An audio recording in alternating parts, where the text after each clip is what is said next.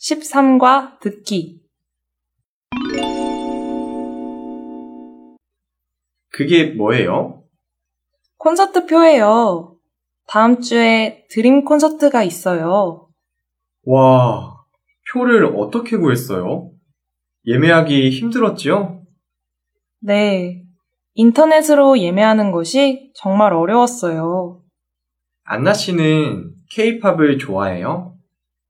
그럼요. 저는 한국에 와서 꼭 콘서트에 가보고 싶었어요. 안나 씨는 가수 중에서 누구를 제일 좋아해요?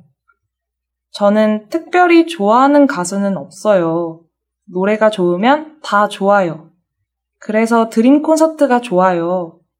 여러 가수를 볼 수 있으니까요. 이번 공연에는 누가 나와요? 이번에 아이유도 있고, BTS도 있고, 유명한 가수가 25팀이나 나와요. 정말 기대돼요. 안나 씨는 공연장에 가는 것이 처음이에요? 한국에서는 처음이지만, 고향에서 케이팝 콘서트에 가봤어요.